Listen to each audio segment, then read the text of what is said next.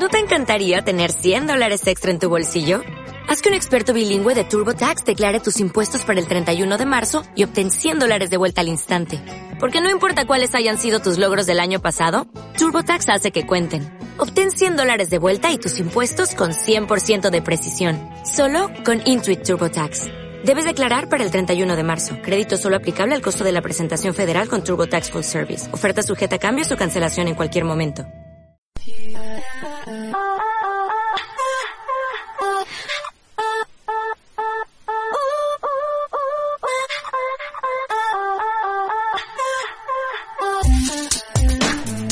Buenas noches familia, bienvenidos y bienvenidas a esta nueva edición del Sexa para Aulas, el programa que pone palabras al sexo. Isabel, buenas noches. Muy buenas noches, Aitor. ¿Qué tal? ¿Cómo estás?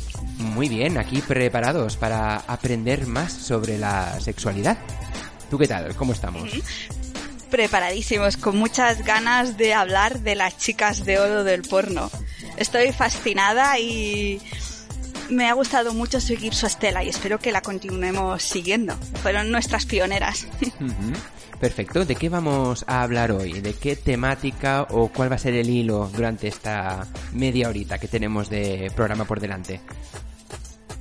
Pues las chicas de, de oro, de hecho, se llamaban el Club 90, porque, bueno, era el número de la calle donde se solían reunir.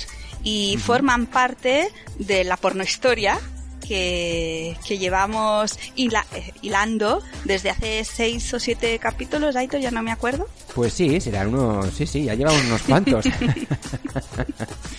es que hay, hay Creo tela, que hay tela. toda esta temporada la vamos a dedicar a la sexualidad y el porno. Bueno, es que hay mucha temática y normalmente hablar tan en profundidad como hacemos nosotros, ¿no? Y tan documentados, que a veces nos llegan comentarios, ¿no? Precisamente sobre este tema, pues Sí, hay que aprovechar sí, esa sí. información que tenemos a nuestro alcance. yo creo que vale la pena para después opinar con, con, con realmente con argumentos y con motivos, no solo con unas emociones y unas sensaciones. Últimamente estamos debatiendo en algunos grupos feministas de Facebook sobre la pornografía precisamente. Si hay seguimos con la temática de si hay que abolirla o hay que cambiarla. Aún estamos igual, ¿no? Y estamos en el Y- año y 2000 si no- y estamos en el 2020.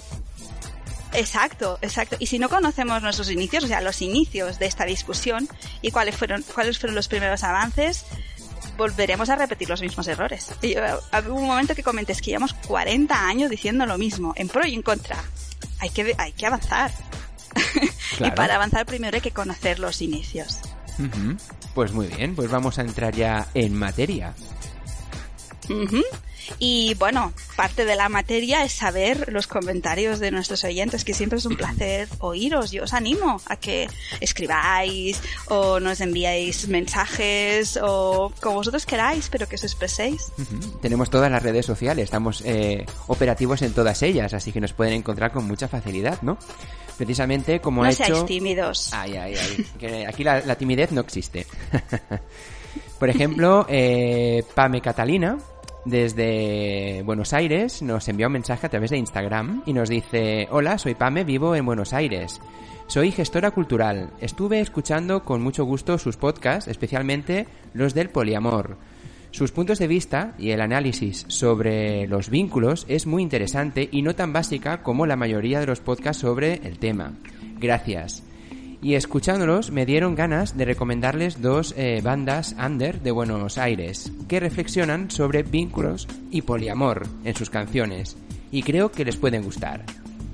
Pues este es el comentario que nos ha enviado y nos pone pues esas dos bandas que nos recomiendan, ¿verdad Isabel? Claro, sí, sí, adelante, di los nombres Una- porque creo que nos interesan a todos. Exacto, una de ellas es el dúo Bife y la otra es El fin del cuento. Pues las escucharemos y os invitamos a todos a escucharlas. Siempre es interesante conocer todo lo alternativo, sea música, sea sexualidad, sea historia, ¿verdad? Lo periférico, aquello que no es lo estándar. Y un beso, Pam, y muchas gracias.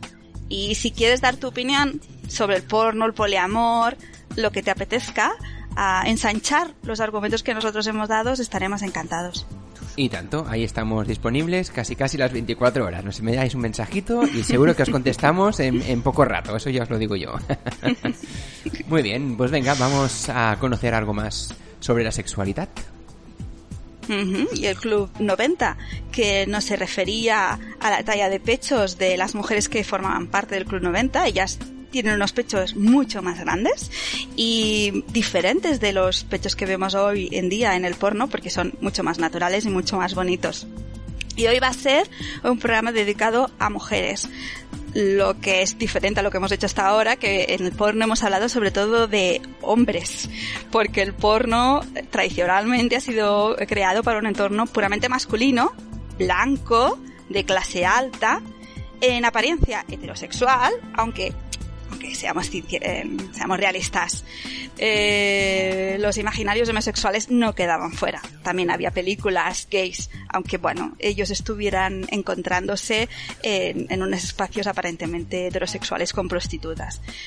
De eso hemos hablado ya mucho, ancho y tendido, este entorno puramente masculino, pequeñito, ya sabemos que se sociabiliza en los años 70, el hecho de que las mujeres también entren y otros sectores masculinos también entren a ver porno de manera masiva, pues mm, provoca muchas reacciones y algunas son contrarias, algunas piden directamente que el porno desaparezca, que se prohíba. Y poco después se crean otras teorías en que dicen, pues no, las mujeres también tenemos derecho al porno, lo que habría, lo que se tendría que hacer es eh, un porno con mirada de mujer o un porno ético. En ese momento no habían esas palabras. Total, que la guerra llegó, bueno, la guerra, el debate público, llegó a tal extremo que la ola feminista que en ese momento se estaba creando, bueno, que ya llevaba unos años con mucha fuerza, se apagó, se apagó porque pasamos de la, de la tercera ola feminista a la guerra feminista de los sexos. Y ahí estamos, con más o menos fuerza, pero ahí estábamos, como comentábamos antes. Y si bien, bueno, yo no sé si había hombres, pero la verdad es que las teóricas de, en favor y en contra del porno, ¿no? Las abolicionistas o la de prosex, como se llaman, Sí. que crearon un cuerpo teórico y también fueron act- activistas en la calle y en los cines, mientras ellas estaban debatiendo a todo esto, que hacían las autoras reales, de las actrices reales, ¿no? De las películas porno. Porque no se puede hacer un debate sin, sin, sin la persona que lo está sufriendo. No se puede ser paternalista, decir, no, tú sufres, yo te voy a decir lo que es necesario para ti. Hombre, no. Hace falta, ellas que lo han vivido en primera persona, hace falta que no solo digan su opinión, sino cuáles serían sus, estrate- sus estrategias si es que lo quieren cambiar o les parecen bien o qué opinan ellas. Claro.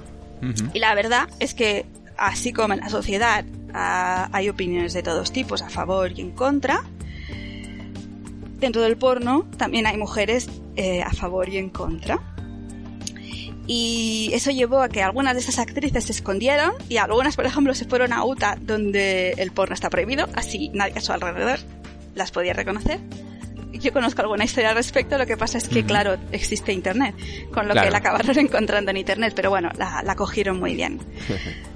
Otras fueron realmente, se consideran que fueron maltratadas y violadas, como Linda Lovelace, ya hablamos de ella, y se unieron al grupo abolicionista de feministas. Ah, de- pidiendo que, que, bueno, que el porno eh, tenía que ser destruido porque no podía salir nada bueno de él. Eh, la- Las más radicales. Y tenemos...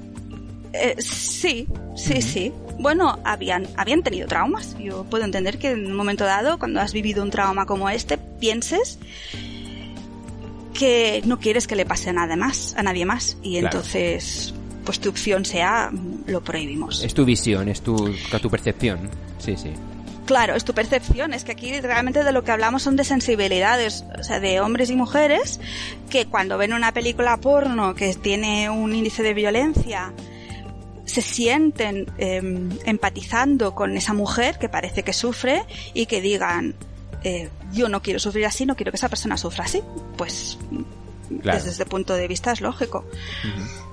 Y por otro lado tenemos otras actrices porno que querían replantear el porno.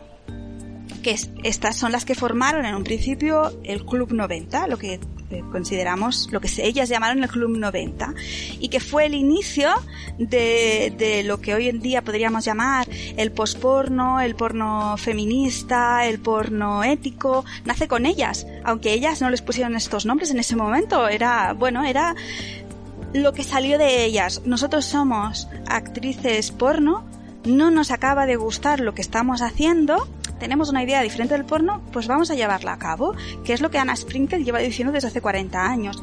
Si no te gusta el porno, hazlo como a ti te gusta. Claro, Parece muy... Claro, adáptalo, adáptalo según tú creas que debe de ser. Sí, sí, sí. sí, eh, Annie Sprinkles, eh, por lo que he podido ver de ella, es una persona muy optimista, muy alegre. Todo lo que hace lo hace con alegría, sea porno, sea activismo. Dice que si no es así no vale la pena. Y por tanto encuentra la parte positiva de todo. Y lo encuentro muy interesante porque, aunque ha dividido mucho a las feministas el hecho de eh, ser pro-sex, o sea, abolicionista, creo que lo más importante es que hay un punto en común en todos estos pensamientos y es que eh, eh, quieren que el porno sea ético para todos sus trabajadores, o sea, que sus trabajadores estén bien tratados.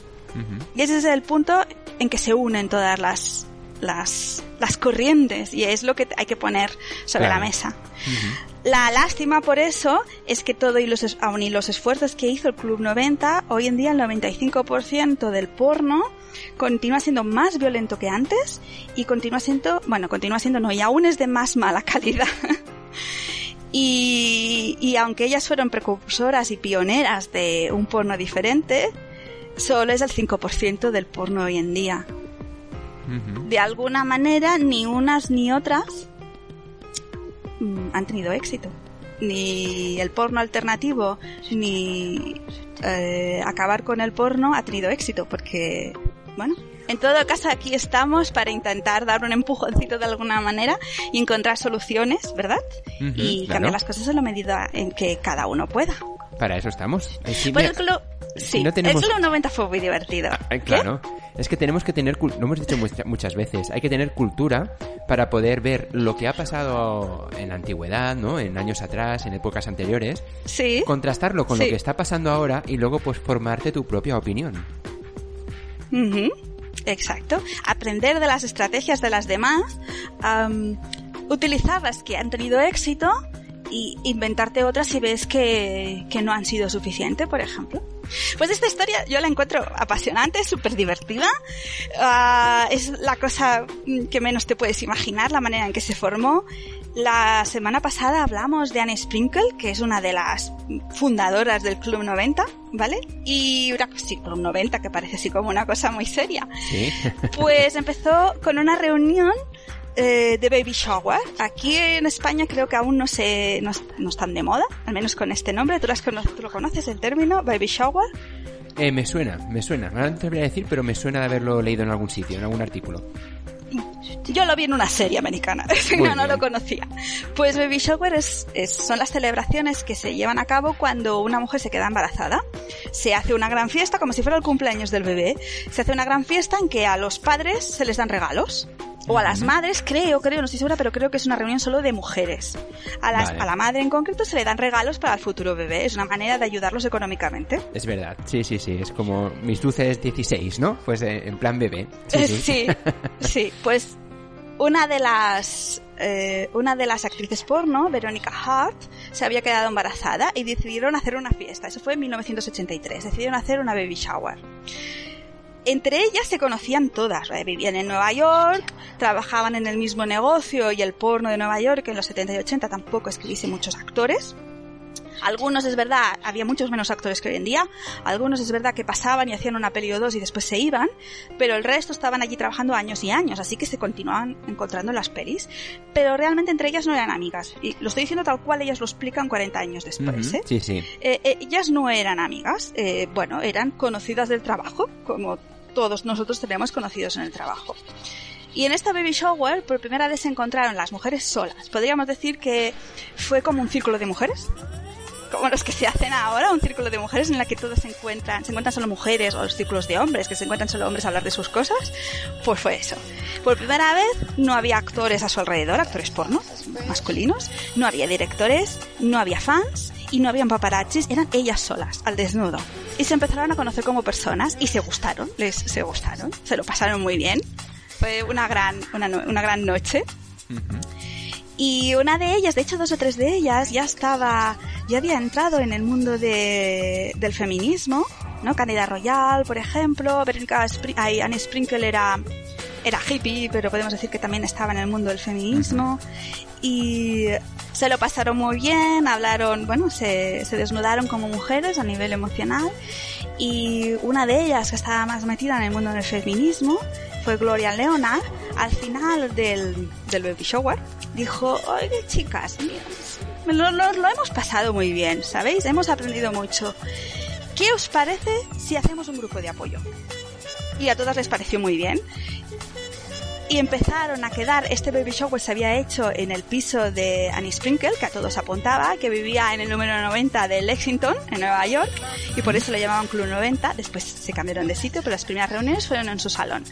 Y el primer grupo eh, del Club 90 fue formado por Verónica Hart, Annie Sprinkle, Candida Royal, Verónica Vera y Gloria Leonard había un par de actrices más que después lo acabaron dejando. Ellas eh, fueron el núcleo duro que continuaron con el club y que hicieron un cambio absoluto en el porno, en sus vidas y en la forma en que muchas personas vieron el porno a partir, a partir de ese momento.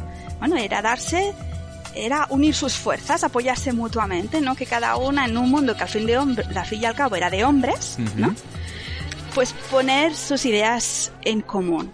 Bueno, eso y mucho más. Eso fue mu- mucho más. A Vale. partir de ese momento, la industria del sexo no, no será la misma. Todo cambiará, al menos en una parte. Bueno, os podéis imaginar, eran actrices del porno, adultas, que se reunían regularmente en el piso de Annie. Eran un poco como Sexo en Nueva York o Sí, ¿no? Sex Es- in the City, ¿no? Sí, de, de ahí ha sacado las películas y las series, ha sacado las ideas, ¿no? De esta situación. igual sí, igual sí sería, no. Yo la vi hace muchos años y ahora no sé si, si en algún capítulo hacen alguna mención, pero sería muy chulo. Ellas mismas hoy en día dicen, es que nosotros éramos las chicas de Sexo en Nueva York cuando Sexo en Nueva York no existía.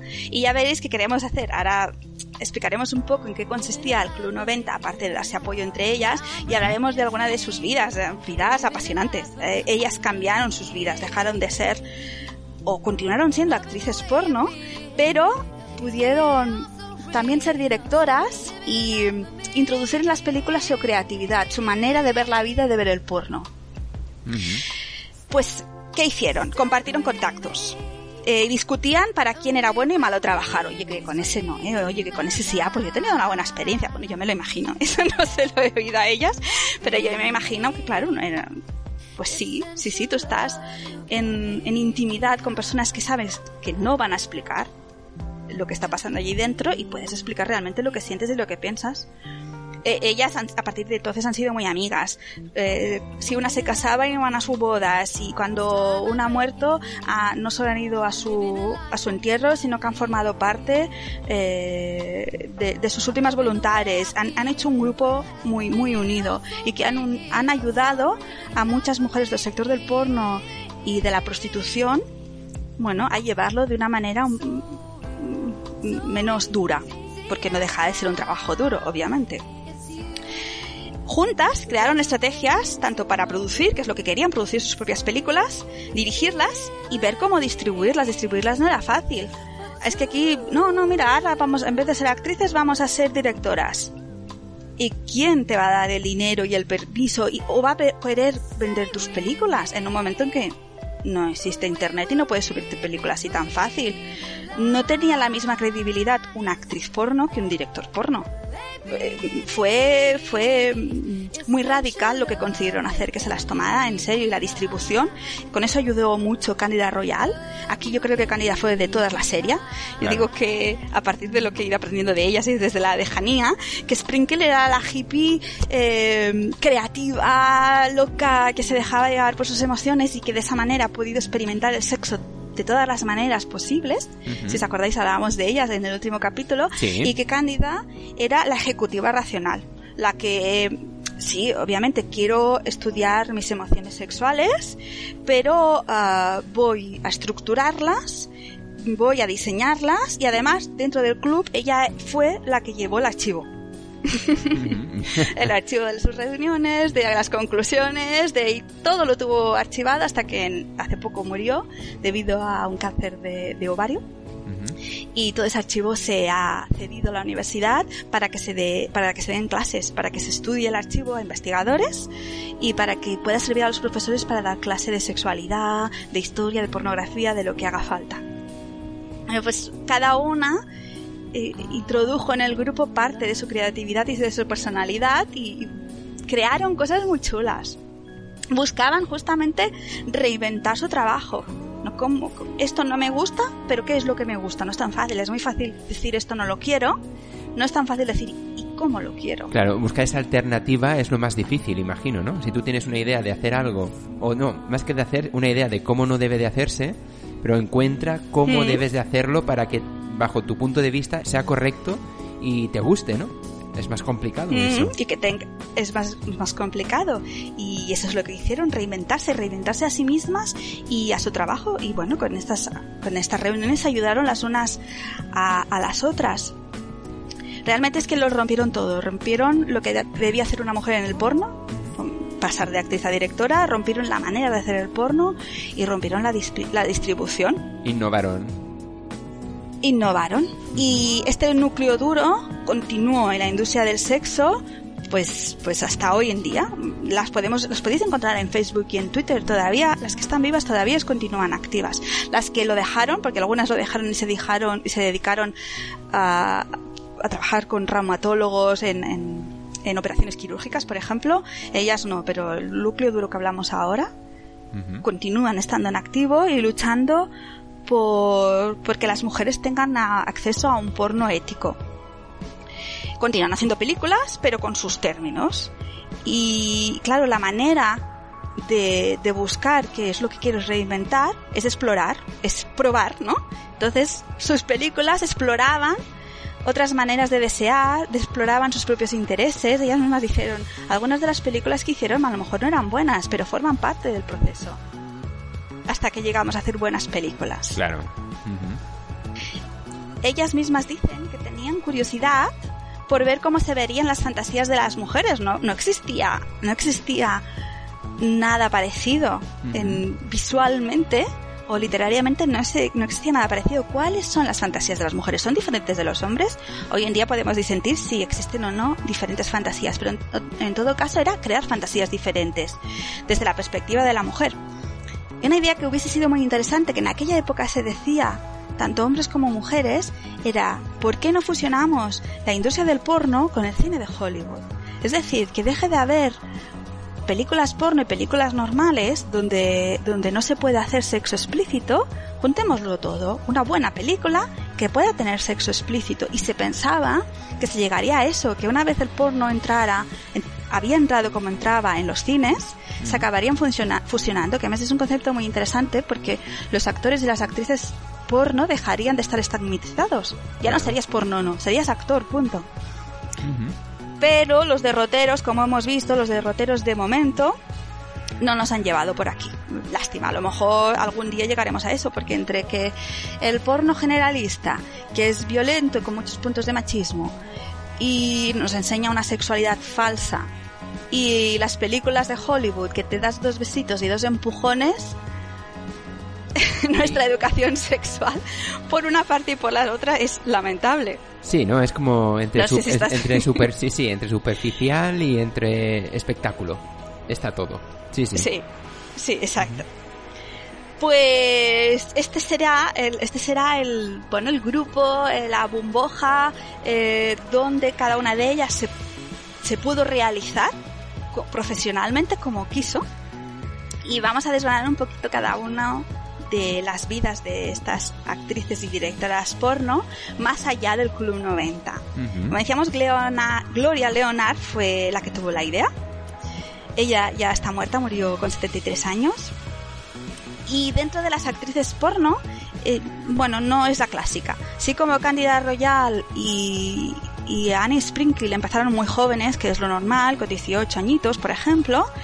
Mm, Gloria Leonardo ya era mayor, ya tenía en los años 70 ya tenía 30 años, se había divorciado dos veces, era madre soltera, bueno, eh, y necesitaba dinero. Aunque ella había tenido muchos trabajos, ya con 30 años no había sido madre de casa, bueno, madre y que se había quedado en casa, sino que había sido relaciones públicas y había trabajado en Wall Street como corredora y publicista. Para que veas tú. ¿Sabes? Sí, sí. Pues, sí, sí, sí. Tenía una carrera extensa, vaya. Sí, sí, sí. Pero en ese momento, ¿te acuerdas que habíamos hablado de que estábamos en la liberación sexual y que por tanto el porno se veía bien? Sí. O una parte de la sociedad lo veía bien. Pues estas actrices porno entran dentro de esta idea.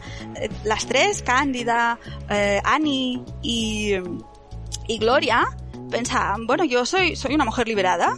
Mm, y Gloria mismo dice, pues voy a ver hasta cuán liberada soy. Voy a ver si soy realmente capaz de hacer una película porno. A ver si es verdad, ¿sabes? Y, su, y su, tercer marido, que fue con el que estuvo casado hasta 2002, era productor y director de películas porno. O sea que supongo que un poco tuvo algo que ver en que ella entrara dentro de las pelis. Claro. Y al mismo tiempo que hacía películas porno, de lo cual eh, nunca se ha arrepentido, es una pregunta que les hacen a todas en, en el siglo XXI, cuando las han entrevistado, siempre les preguntan, pero ¿se han, ¿se han arrepentido? Y la mayoría dicen que no. Pero que no les gustaba el porno que había en ese momento y que el porno que hay ahora tampoco les gusta. Es una reflexión muy importante. Y que, bueno, que lo que sobre todo quieran es que los, los, los, actores y las actrices estén protegidos y que eso muchas veces no pasa. Ya se preocupaban porque en los sets los, los, los que todos los que trabajaban estuvieran trabajando en buenas condiciones. Claro.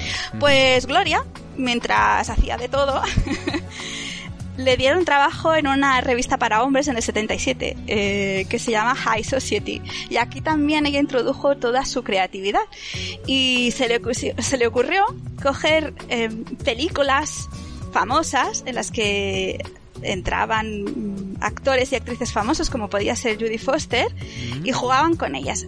En una posición, pum, agafaban, cogían una fotografía de una película en que a lo mejor esa persona quedaba de una manera atrevida, ¿no?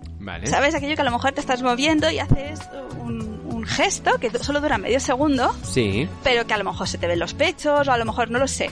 No lo sé porque la verdad es que no he visto estas imágenes. Lo que sería un visto y no visto.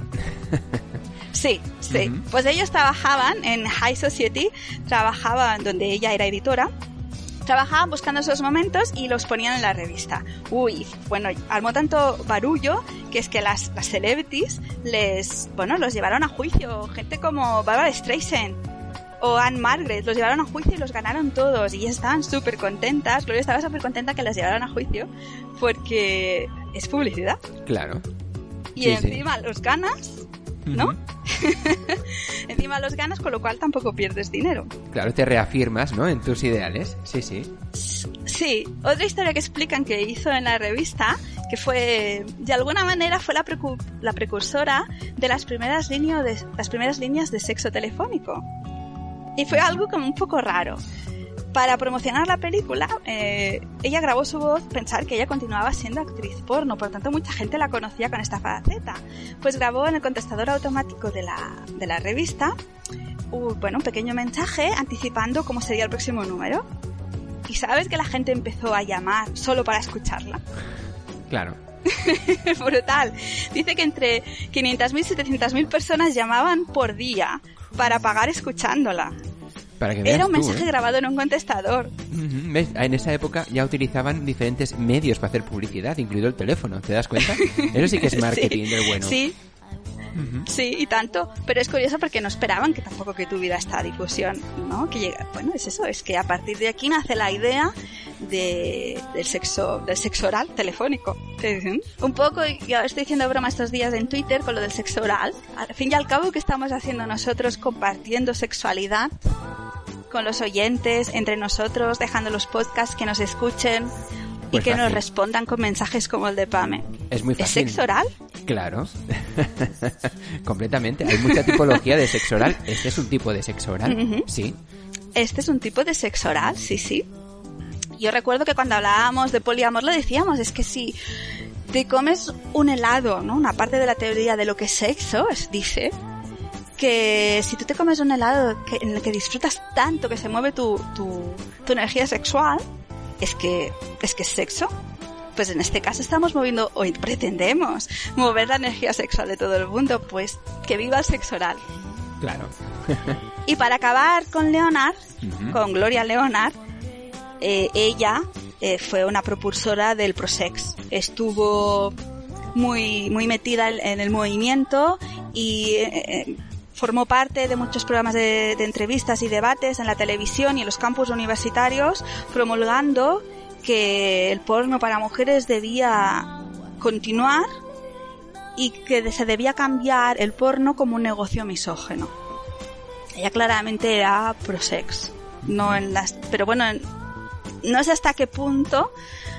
Entonces es también una manera de de abolir el sexo machista, ¿no? Bueno, no sé, pero sí, no estábamos hablando de leyes, eso está claro.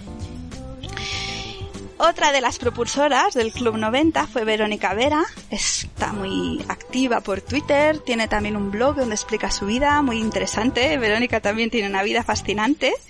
Ella, como las otras, fue actriz porno, directora, también es doctora en sexualidad y empezó trabajando en Wall Street como escritora, es lo que ella dice lo podemos encontrar en su blog. Ella dice, yo no fui a, Nueva York para hacer películas pornas, que ni se me había pasado por la cabeza. Eh, yo fui como escritora, además venía de una familia católica, reprimida sexualmente, muy desinformada en cuanto a la sexualidad. Más o menos yo pienso que como todos, como el 90% de la población. Y bueno, estaba en Nueva York eh, escribiendo para varias revistas y periódicos dice, ella misma dice, dice, cuando vendí mi primera historia para Variations, Variations era un diario erótico que publicaba Penthouse. Y bueno, hicieron una fiesta y resulta que me, que me presentaron la comunidad porno de la ciudad de Nueva York y aluciné alucine, explica ella. Yo que venía de mi sexualidad reprimida y católica, los conocí y me parecieron fantásticos. Me, me hice amigo de ellos, me, bueno, me sirvieron para explicar mis historias como escritora, me, me, sirvieron para educarme sexualmente y, y, bueno, para formar parte de mi familia y de mi, y de mis amigos actuales. Ah, fue un cambio de chip. Supongo que ya debía tener un poco el cuquet dentro, ¿no? El, decir, hasta es... Sí, tendría uno ya, ya, es... Sí, uno ya, ya debía ser consciente de que estaba reprimida, pero a veces aunque estés reprimido tampoco sabes hacia dónde ir, ¿no? No es que sientas un rechazo absoluto por la sexualidad, que es cuando te lo crees, sino que dices, ostras, no lo conozco, es un mundo desconocido para mí. Bueno, que se encontró en su salta, en su salsa.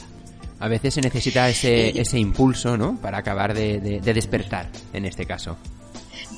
Encontrar los enlaces que, ¿no? Yo estoy perdido, no sé dónde buscar. Y cuando lo encuentras, dices, este es mi mundo, aquí, aquí me encuentro bien. Fue muy activista por los derechos de las prostitutas y en favor de la libertad de expresión, que en Estados Unidos la libertad de, de expresión va muy unida mm, a poder expresar la sexualidad y el sexo, va muy unida al porno.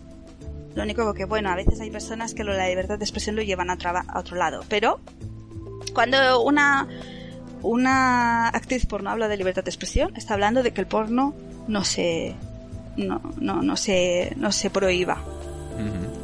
Y aquí Verónica aparte, bueno, acabó dando un salto brutal en el 92 cuando creó la primera academia transgénero del mundo, que se llama, la podéis encontrar por internet, se llama Miss Vera es Miss Vera para niños que quieren ser niñas.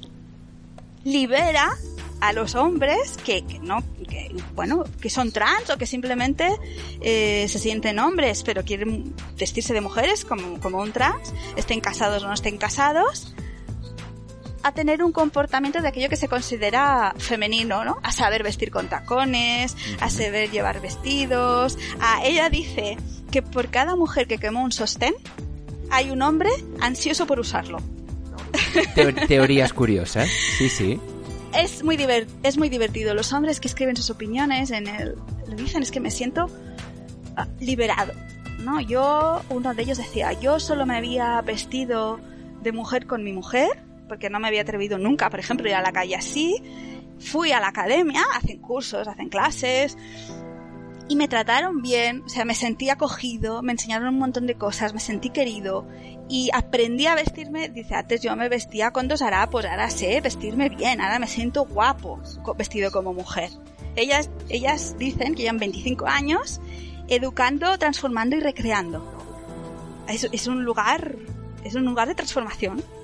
Y muchas mujeres, unas 5.000 mujeres han, han, ido a su academia también para aprender a, bueno, a llevar tacones, a llevar eh, vestidos ajustados, a, a, maquillarse, a lo que haga falta. Es que uno no sale aprendido de esas cosas, a veces tiene, tiene que enseñarte a cómo se hace, ¿no? sí, sí, sí, sí, sí. Y sobre todo es este tono de, de transformación y liberación lo que encuentro muy interesante de su academia. No es algo de que a lo mejor podemos encontrar en, otros sitios de señorita, te voy a enseñar a, a maquillarte, sino que es un sitio de te transformas en lo que quieras ser. Da igual tu género, da igual tu sexualidad, da, da igual, sin, sin estereotipos de cómo tiene que vestir un hombre o estereotipos de cómo tiene que vestir una mujer. Y tenéis que ver los hombres vestidos de mujeres, están guapísimos, guapísimos. Yo os animo a que a que podáis consultar su academia, su página web Miss Vera y después quien ella dice que está afincada en Nueva York pero se conoce en todo el mundo. Pues vale la pena conocerlo vale mucho la pena. Esta es la parte creativa de Vivi, como se hace llamar también en, en los medios. Creativa y potente. Y creativa y potente. Todas han sido mujeres muy potentes, sí, sí. Mira lo fuerte que puede llegar a ser un círculo de mujeres. Tener gente que te apoye y crea en ti. ¿no? Y coja tus ideas y las haga más grandes.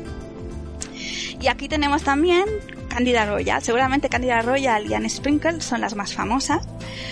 Cándida creó, como decimos, fue la creadora sin saberlo del porno feminista. Y bueno, ella empezó como una en una familia bien. Su padre era músico de jazz. Y ella dice yo llevaba mis genes del jazz. Eh, ella estudió arte y diseño, a lo del porno era como ella era una señorita bien. Y se iba a dedicar a la moda. Y cuando entró a la universidad empezó a entrar en contacto con el mundo feminista y dijo, hostia, perdón, ¿eh? Dijo, es que yo me la imagino, me pongo en el papel. Dijo, ostras, mm, esto de la moda como que me parece muy superficial. Me parece que, mm, que, es, que, es, que la moda, al menos en ese momento, era una moda sexista. Que la moda puede no ser sexista, pero entiendo este punto de vista. Se puede hacer una moda que no sea sexista, pero entiendo ese, mundo, ese, ese punto de vista. Es decir, no, no, no me siento identificado y quiero hacer algo más importante. Es como curioso, ¿no? Visto años después que dices, no quieres estudiar moda o no quieres dedicarte a la moda porque es sexista, pero haces pelis porno. Bueno, pero eso vendrá después. Esa vendrá después. Así que dejó los estudios, se fue a San Francisco y allí hacía teatro alternativo, que es lo que le gustaba. O tocaba en grupos de jazz y sabe lo que ella se quería dedicar. También hacía de modelo para, para artistas, era nada para artistas. Pero vaya, aún no llegaba a fin de mes. No tenía suficiente para fin de mes. Y su novio empezó a trabajar en algunas películas porno. Y ella dijo, bueno, estamos en la revolución sexual, pues esto de hacer porno tampoco pues, debe pues normal, ¿no? Si nos tenemos que desnudar sexualmente, pues esta es una forma más de liberación sexual, vamos a probarlo. Y aunque a ella las pelis porno no le gustaban, fue ver un set de su novio. Y le gustó el ambiente, no le pareció, no le pareció raro. Y dijo, vale, pues empezó a hacer pelis porno para llegar a fin de mes. Pero ella lo que quería ser era artista de teatro, actora de teatro. Lo que, mira, parece que tuvo más éxito como actriz porno que como actriz de teatro. Ella, pues es lo que hay. Y en el 84 fundó la productora que hoy en día continúa, que es Femme Productions. O sea, en la que ella como directora creaba un tipo de sexo diferente. Y fue muy rompedor fue porque ella buscaba representar la sexualidad de una manera sana y realista, aunque era sensualmente explícita. Aquella idea de que el porno feminista o femenino tiene, es más erótico y menos sexual o menos explícito no es cierto. Es verdad que una parte del porno feminista es más erótico, pero hay de todo dentro del porno feminista, hay hardcore también.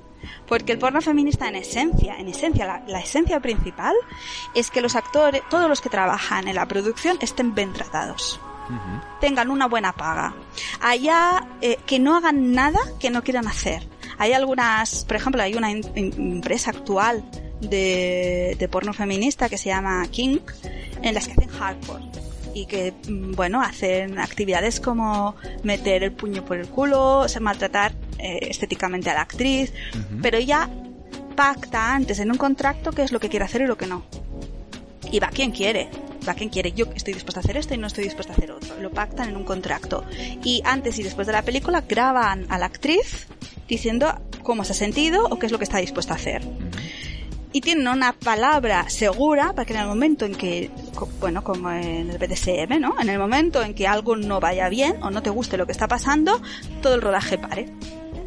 Eso es el porno feminista. A partir de aquí, que una parte del porno periodista, como podemos ver en, en Dusk, que es, bueno, una producción, una web en la que se puede ver porno feminista, pues muchas de las películas son, como dice, como dice Lask, eh, Erika Last, en que es todo más bonito en el sentido de que se cuida la ropa, se cuida que los actores y las actrices sean bonitos, se cuida el decorado, que sea estéticamente elegante. Eso puede ser una película feminista, pero no es solo eso. Pero igualmente, Isabel, eh, dentro de estas características, ¿no? Con la que se describe cómo, se debería de trabajar, ¿no? Bien, o sea, con un acuerdo previo, que se cumplan las características, todo con respeto. Yo creo que más que, que, porno feminista, tendría que llamarse en global porno ético. Tanto por un lado como por otro. Todo debería de ser de esa manera, no solamente unos sí y unos no. Sí, estoy de acuerdo contigo. Creo que le quedaría que les sería más adecuado utilizar un término como porno ético. Supongo que en un principio eh, porno ético también existe, existen muchas denominaciones, aún no se ha considerado una, una un solo nombre. Igual utilizan el término femenino feminista para captar a las mujeres, en el sentido de una mujer a lo mejor sigue esta palabra, puede decir, ay, voy a probarlo. Pero es verdad que tiene más sentido decirle, eh, llamarlo porno ético. Bueno, ahí va. Esta es nuestra propuesta, que a partir de ahora se llame porno ético. Venga. en palabras de Cándida, ella dice, dice, yo el porno que he hecho hasta ahora, como actriz, decía en los 80, era un porno que yo considero aburrido, degradante y feo. Y yo quiero que, quiero hacer algo con dignidad, que sea agradable de mirar. Y que las mujeres se puedan identificar. Yo quiero hacer un porno para que se vean pareja. Porque si las parejas ven un porno en que a la mujer la están estrangulando, mmm, la pareja, la, la, mujer de la pareja, en algún momento dado se sentirá, se sentirá en los zapatos de la, de la actriz y dirá, hostia, yo no, esto no lo quiero sentir. O igual el marido puede pensar, bueno, ahora vamos a hacer una pareja heterosexual, ¿vale? El marido puede pensar, ah, entonces esto le gusta a ella. Pues no, Cándida decía, yo quiero hacer películas que sirvan para educar a las parejas y que sirvan para educar a las mujeres. Y que sea bonito de ver. Bueno, Erika Las también dice lo mismo, que sea bonito de ver. Que traten a, los actores como, seres humanos y que sobre todo, ¿sabes aquello que hablábamos en uno de los capítulos? Que es que las pelis porno son muy repetitivas, o sea, son previsibles. Sí, Pues Cándida le llama a eso previsibilidad misógina. y que ella quería hacer películas que no fueran previsiblemente misógenas. Diferentes. Y entre otras cosas, sí, y entre otras cosas, pues quita lo de la, lo de la eyaculación al final de la película o la eyaculación en la cara, que hablábamos también en otros capítulos, ¿te acuerdas? Sí, porque como ya era previsible de que acababan así, si lo quitamos ya es sorprendente. Exacto, ese, ese, es uno de los puntos de vista y otro es que incluso dice que ella lo despreciaba. Igual es que en las películas que ella hacía le obligaban a hacerlo y no le gustó, no le gustó. Había, no sé quién decía, a mí lo único que no me ha gustado en una peli porno es que me escupan. Y no sé quién lo decía, es que me escupan. Y yo ya de entrada ya decía, no me escupas, ¿eh? El resto sí, pero lo que escupirme no, por favor. Lo que quieras menos sí, pero escupirme no. sí. Y Cándida hizo unas 25 películas, no hizo muchas, así como me parece que Annie, 50, Annie, es que incluso decía yo, yo, yo cuando era joven, en los, los primeros 20 años, los 70, 80, necesitaba sexo a tope. Es que el cuerpo me lo pedía. Yo quería mucho sexo. Ahora estoy más en una postura en que junto la, la, ecología con el amor y la sexualidad y veo desde la sexualidad desde un punto de vista de mujer de mujer de mi edad, de mujer de 60 años, ¿no? Lo veo desde otro punto de vista y quiero vivir la sexualidad de forma diferente. Pero cuando tenía 20, 30 y 40, era una loca, ella misma lo dice, era, bueno, todo, es que no, no me importaba. Llegó al punto que en los dos meses que estuvo trabajando en lo que ella creía era un salón para masajes, de hecho estaba haciendo de prostituta. Y no se dio cuenta hasta dos meses después. Eso en sus palabras puede resultar difícil de creer, pero esas son sus palabras. Igual debía pensar, yo me la imagino, debía pensar, ay mira, este, este cliente que le está haciendo un mensaje se me está insinuando. Bueno, pues nada, pues si me insinúa. Y después de dos meses, oye, todos los... A, a, ti te pasa, me la imagino hablándole a la compañera, ¿a ti te pasa que, que, que todos tus clientes a los que le hago masajes se te insinúan? ¿Cómo? ¿Qué? ¿Lo qué? No, si normal, es lo que esperan. Claro. Le llamamos masaje erótico porque no le queremos decir que esto es un prostíbulo. Ah, calla, mira. La inocencia. La, ella ella lo, lo, habla así tal cual, ¿eh? No es una cosa que mm. lo ha dicho en muchas entrevistas. Muy bien. Continuamos con Cándida. Su producción eh, se, dedique, se dedica a mujeres y a parejas, a, para educar, a que tengan a que tengan argumento, más argumentos. Mira que en el año 70 las películas porno ya tenían argumentos más o menos locos, ¿vale? Sí. Ella intenta darle unos argumentos que, que sean contextos cotidianos, que sea algo que todo el mundo se pueda identificar. O sea, no que entre el pichero y se le pague a mamadas, que eso era una de las películas que hicieron, uh -huh. sino que, bueno, pues fueran parejas que dentro de su vida cotidiana metieran el sexo y bueno, hizo alguna un poco loca también, en la que se inventaba un país en que se prohibía la, excitación, ¿no? Entonces una de, bueno, una de las ciudadanas eh, decidía no hacer caso a la, a la, a la, nueva ley y empezar a ver películas porno. Bueno, bueno, bueno, había un poco de ciencia ficción, pero, pero dentro de una cotidianidad en que todo el mundo se pudiera sentir identificado de alguna manera. Ella se ha hecho también terapeuta, ha ayudado no solo a prostitutas sino a mujeres a encontrar su, su bueno su sexualidad o cuáles podían ser sus problemas o cuáles podían ser sus traumas, ¿no? Ha buscado que sus películas también tuvieran buena música y le han dado algún premio a, a las músicas que ha utilizado en sus películas. En definitiva, unas películas que fueran amigables con las mujeres y con los actores en general. Y que utilizaran modelos sexuales positivos. ¿eh? Los modelos sexuales positivos, es decir, que no sean, aunque eran mujeres bonitas, pero que no fueran el 90, 60, 90 que se decía entonces y que antes que debe ser. Y lo que ahora en día debe ser 120, 40, 30. No sé. ¿Qué debe ser ahora el estereotipo? Ni idea. Va evolucionando según las épocas también. Sí, exacto, por eso lo digo. En su época era 90, 60, 90. Aunque, insisto, ellas de 90 no hacían nada. Nos vamos a los 120. Ahora lo he encontrado. La película se llama Revelations. Claro. Buen, buen título. Revelations, sí. buen título, sí. Ha dado dentro de su carrera, ha dado charlas en, en universidades, en escuelas, en el Smithsonian, ha escrito también libros eh, uno de sus libros, lástima que no se ha traducido al castellano, es cómo decirle a un hombre, des, cómo decirle a un hombre desnudo lo que tiene que hacer. Y al título yo no acabo de entender que, y de hecho continúa algo así como explicado desde una mujer que sabe. Uh -huh. Yo no acabo de pillar lo que quería decir, pero lo que quiere decir es comunicación. O sea, te voy a dar trucos, mujer, que no te atreves a decirle a tu pareja. Aquí estamos hablando dentro de un mundo heterosexual, uh -huh. pero no el porno nos afecta a todos, heterosexuales, homosexuales, pansexuales, lo que seamos. Si no te atreves a decirle a tu pareja sexual qué es lo que te gusta y lo que no, te voy a dar herramientas para que aprendas a decir lo que quieres y lo que no quieres. Cómo decirle a un hombre desnudo lo que tiene que hacer. Lo que pasa es que esto de lo que tiene que hacer queda como un poco cortante, pero bueno, es eso, mejorar la comunicación en las, en las parejas Bueno, es sexuales. una manera de buscar, ¿no? Un poco también de, de, de, de incitar a coger el libro y leerlo, porque si pones la comunicación en la pareja, quizás es menos potente sí. o menos atractivo que no poner ese título, ¿no? Marketing también. eh, sí, sí, sí, que es lo que un poco nos ha pasado a nosotros, que cuando hemos hablado de comunicación en la pareja sexual, creo que es uno de los podcasts que menos ha escuchado, cuando yo creo que es uno de los más bonitos, es uno uh -huh. de los que más he disfrutado, de lo que más mensajes positivos y, y, y trucos hemos dado, pero no, el título no. no, no por eso, por eso. no acaba de... Por eso, sí, sí, claro, no podemos compilar su, claro. su nombre, pero bueno, uh -huh. algo encontraremos. Y Cándida quiso ir más allá porque lo de sexo heterosexual entre parejas blancas no deja de ser un modelo clasista, y acabó creando otra productora, o dentro de su productora, otra serie que se llamaba Femme Chocolate, que está pensada en que los actores son de etnias diferentes. Vale.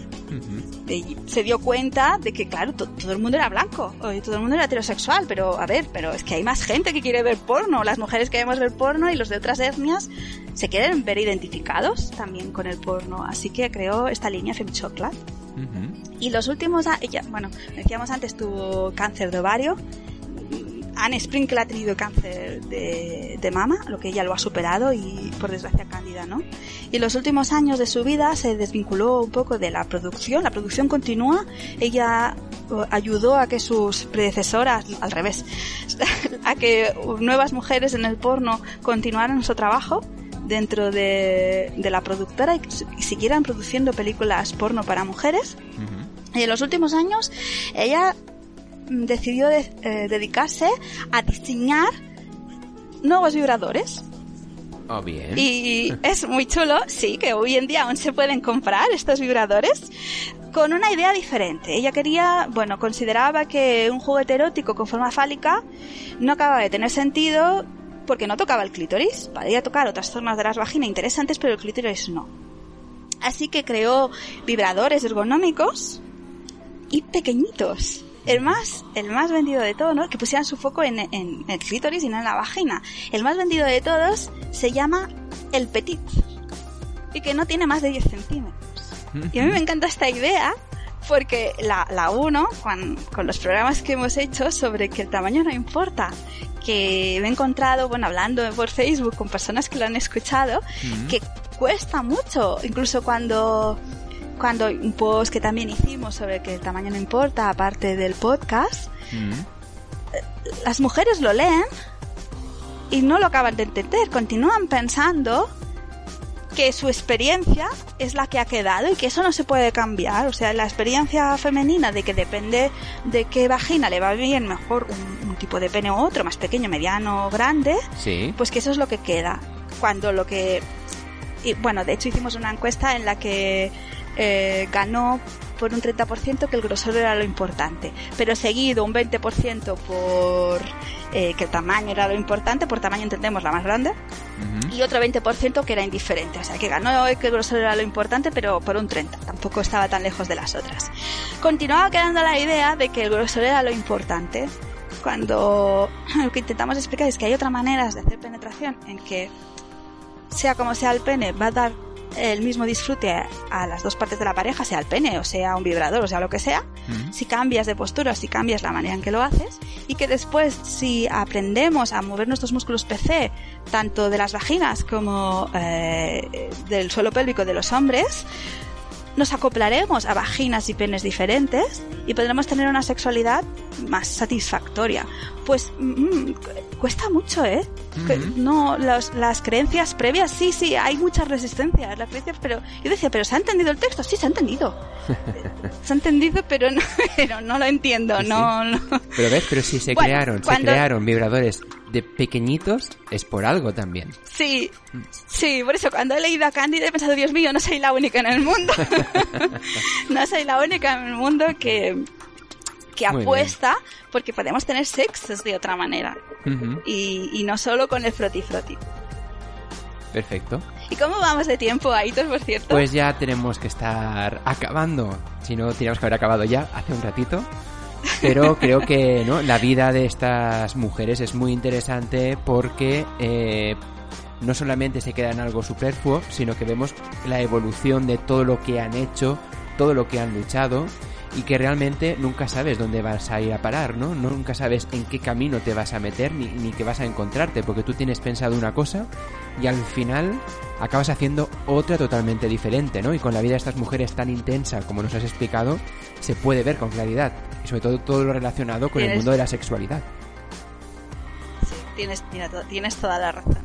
Cómo escucharse a sí mismas y tener puntos de apoyo ha ayudado a cambiarse a sí misma y a cambiar parte de la sociedad. Y tienes toda la razón. Yo solo quiero acabar recordando que así como Cándida Royal fue la iniciadora, digamos, del porno ético, Annie Sprinkle fue la iniciadora, fue la creadora sin saberlo del posporno. ¿Acordáis que hablábamos la semana pasada de que ella simplemente ha probado en su vida cualquier tipo de sexualidad, incluso con la tierra? Ella lleva eh, siete años haciendo bodas con la tierra, las ecobodas que las llaman. Pues el posporno es verdad que, solo como comentario, es verdad que, que no necesariamente es erótico, el posporno es más político, incluso más experimental o más espiritual, más alternativo que no, aunque y es explícito, que no que busque el erotismo, aunque también puede excitar. También es cierto que excitará tal vez a un público, un tipo de público diferente. Y me, me quería hacer este incisivo porque cuando la gente dice es que hay muchos tipos de porno, Sí, pero es que hay algunos pornos que son políticos, como el postporno. y, y si tú lo que buscas es excitarte, a lo mejor, a lo mejor, no será el tipo de porno que buscas el postporno. Sino que el postporno te pueda ayudar para crecer creativamente. Tienes que buscar lo que mejor te convenga en cada momento. Pero es bueno saber lo que es cada cosa. Correcto. Para saber qué, sí, para saber qué corriente uno quiere probar y experimentar. Pues sí. Y ahí os dejo para que cada uno experimente hasta donde su creatividad lo lleve o hasta la información con los otros le lleve. Y tanto. Y aquí seguiremos, Isabel, en las próximas ediciones, pues poniendo palabras al sexo, ¿verdad? Claro que sí, que no falten las palabras al sexo. Por supuesto, pues nada, emplazamos a todos los que nos están escuchando ahora mismo a través del podcast a que participen y nos comenten su opinión o nos cuenten todo aquello que quieran a través de las diferentes plataformas y redes sociales que tenemos abiertas, que estamos en presente, bueno, pues estamos presentes en casi todas. Si buscas en Google por Sexaparaulas, mm, encontrarás todas. estamos muy bien posicionados ahí. Y nada, pues en la próxima edición seguimos poniendo más palabras y aprendiendo más sobre el mundo de la sexualidad. Mm, continuamos haciendo sexo oral y comunicándonos y sex esperando con todos los oyentes. Perfecto, pues Isabel, muchísimas gracias y seguimos hablando la semana que viene. A ti, Aitor. Un beso para todos y sobre todo para el Club 90. Chao. Chao.